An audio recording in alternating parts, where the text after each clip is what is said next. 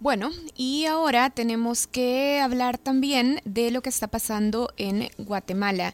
Y para eso vamos a hablar con Carlos Dada. Carlos Dada, periodista y fundador del Faro, está en Guatemala y el viernes, el Día de la Independencia, estuvo cubriendo a los miles de ciudadanos guatemaltecos que exigían la renuncia de todos sus diputados.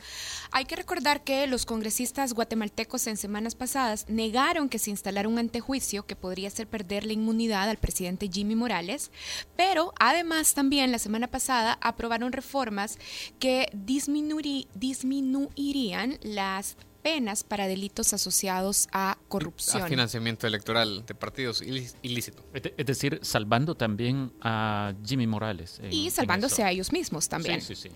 Pero bueno, el viernes la presión que en gran medida vino de los ciudadanos logró que los diputados se retractaran archivaran las reformas que habían aprobado unos días antes y también logró que los diputados terminaran pidiendo perdón a los ciudadanos. Y en muchos casos también declarando que no había sido error eh, aquel que los había llevado a votar en la forma en que lo hicieron, sino que lo, lo, hicieron con conocimiento de causa, como dice una nota precisamente de Carlos Dada publicada en el Faro. Tenemos a Carlos al teléfono ahora. Así es. Hola Carlos, gracias por tomar la llamada.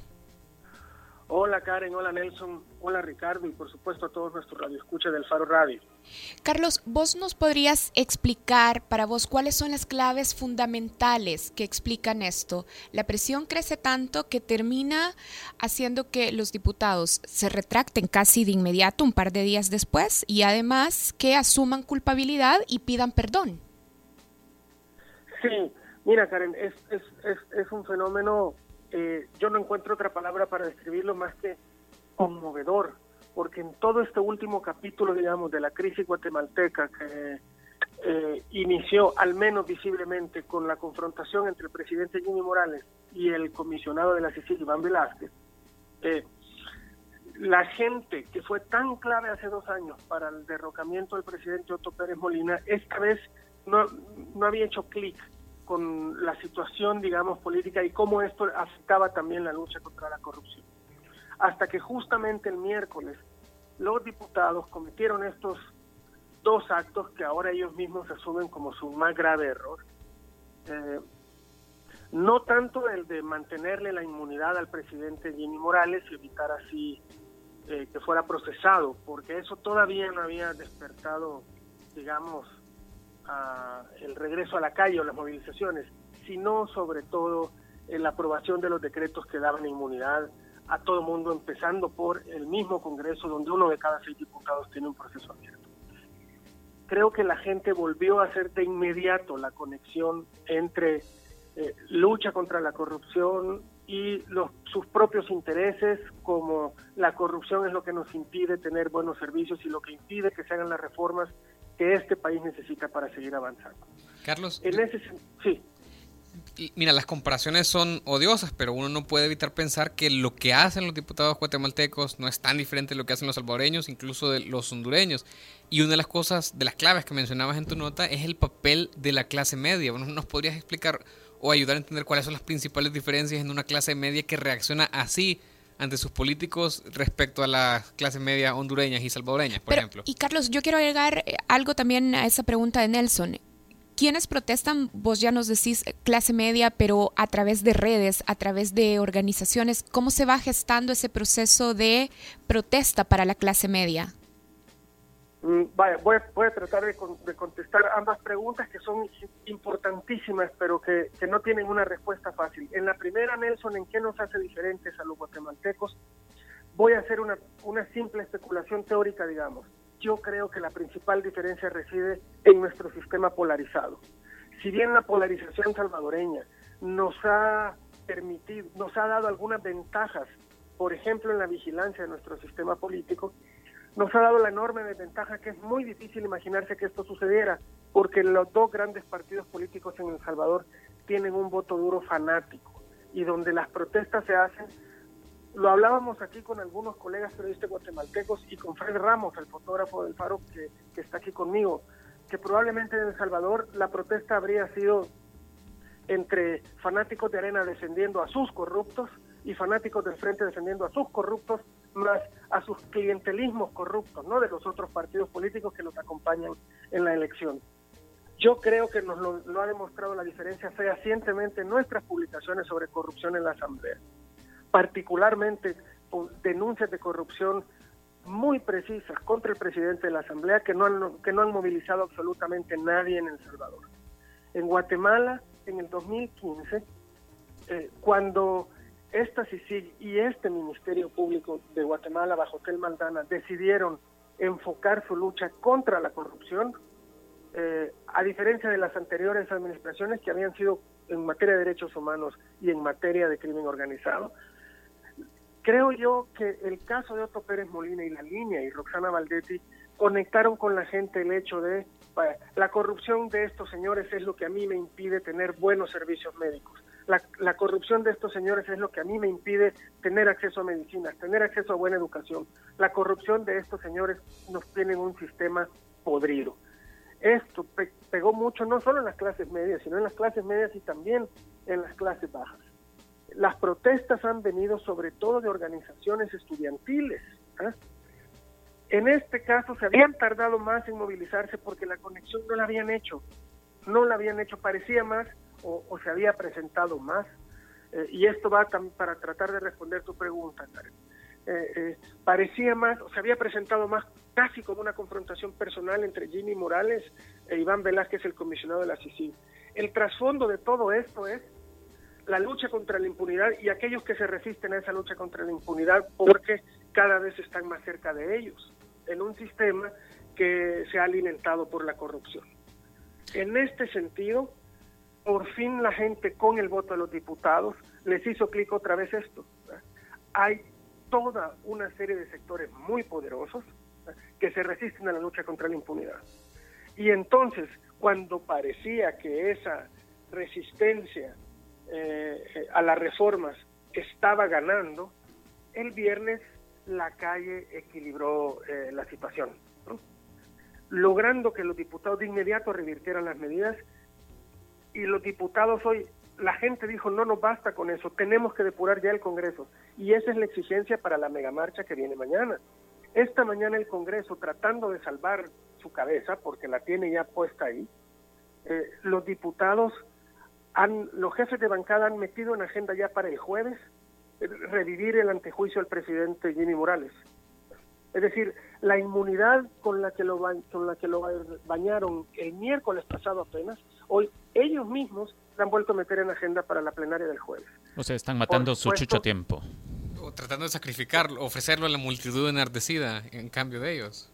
Eh, sí, pero más que matar su chucho a tiempo, Ricardo, tratar de salvar la cabeza cuando toda la gente dice, este, no nos vamos hasta que renuncien. El canto de las marchas del, 15 de septiembre eh, es perpetuado hasta no podemos tener un Congreso con diputados así. Y todos están, vaya, el ambiente hoy en el Congreso de los Diputados es, algunos incluso hacían la broma, probablemente este sea nuestro último desayuno aquí. Los diputados saben que si acaso logran sobrevivir a esta, a, esta indignación popular, les quedan dos años de Congreso donde su legitimidad está tan dañada que ya tienen muy poco margen para actuar. Es decir, la situación ha cambiado radicalmente en, en tres días. Sí, Carlos, es pero... Todo por la presión de la plaza. Sí, Carlos, vaya. Y este paro nacional, entre comillas, al que han convocado eh, mañana, entiendo que esto se originó también en, en organizaciones estudiantiles, universitarias. ¿Cuánto alcance se prevé que pueda tener? Yo he visto que algunas empresas han estado sumándose, anunciando que eh, cerrarán eh, mañana en ciertos horarios o todo el día, pero ¿cuánto es el alcance que se prevé que tenga esto. Y, por otro lado, en, en medio de esta lucha ciudadana contra la corrupción, ¿cuál es el significado que esta actividad prevista para mañana pudiera tener, independientemente de cuántos guatemaltecos, incluidas, incluidos empresarios, ¿verdad?, atiendan el llamado. Mira, eh, el paro está anunciado para mañana, Ricardo. Ya ahorita hay en el interior de Guatemala carreteras paradas ahorita ya están desconectadas por carretera la capital guatemalteca y la segunda ciudad más importante del país, que es Shela. Están desconectadas por una masiva protesta de las comunidades indígenas en lo que llaman el cruce de cuatro caminos. Eh, Hoy aquí eh, dirigentes indígenas de los llamados 48 cantones de Totonicapán han venido a exigirle la renuncia a su diputado. Para mañana el Observatorio de Pueblos Indígenas ha dicho que esperan la llegada de 100.000 indígenas para participar en la protesta.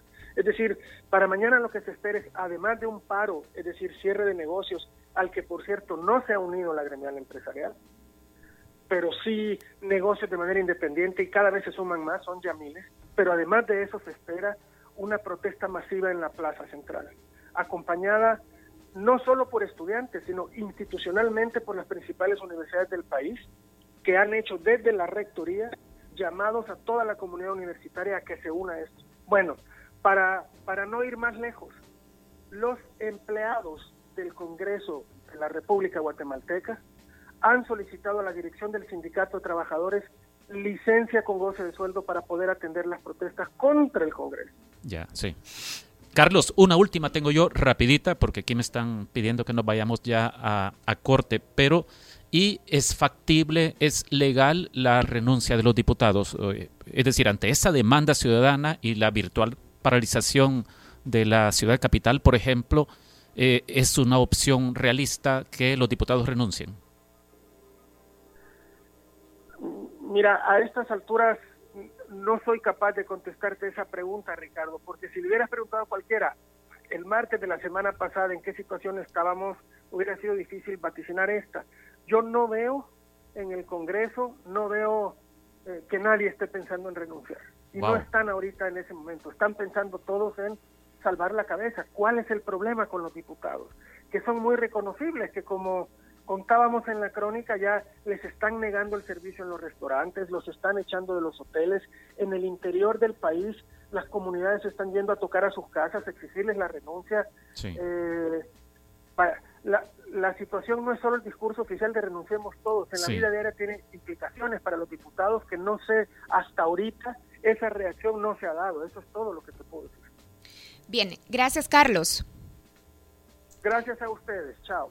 Un abrazo. Bueno, estábamos conversando con eh, Carlos Dada, que está en Guatemala. Mañana en Guate está anunciado un paro nacional impulsado por eh, ciudadanos y redes que está exigiendo la renuncia de los diputados en protesta contra corrupción y contra las medidas que desde el Congreso se han impulsado precisamente para blindar o para disminuir los castigos eh, en delitos asociados a financiamiento ilícito de partidos políticos, otros delitos de corrupción y además para proteger al presidente Jimmy Morales. Bueno, si ustedes quieren participar en este programa pueden hacerlo a través de redes sociales. En Twitter nos pueden escribir o a la cuenta del Faro Radio, que es arroba el Faro Radio, o a la cuenta de El Faro. Y también en Facebook pueden seguir la transmisión de este programa. Si entran a la fanpage del Faro en Facebook, ahí encuentran un link directo para ver en vivo este programa. Bueno, nosotros hacemos una pausa, participen en nuestras redes sociales. Las redes sociales en este programa son gracias a Bottles and Friends y Alcaldía Municipal de Santa Tecla. Ya regresamos con la portada. El Faro Radio. Hablemos de lo que no se habla. Estamos en punto 105. Estamos haciendo de Santa Tecla una de las ciudades más seguras del país. Ahora hay tres agentes CAMST por cada mil ciudadanos. Contamos con Escudo Tecla, el sistema integral de seguridad más moderno de la región. Crecimos la flota vehicular al servicio de la seguridad en un 2000%. Todo esto ha logrado reducir la delincuencia en un 85%. Pero lo más importante, somos la ciudad más difícil de delinquir de nuestro país. Aquí el que la hace se le ve y se le Alcaldía Municipal de Santa Tecla. Nuestras obras hablan.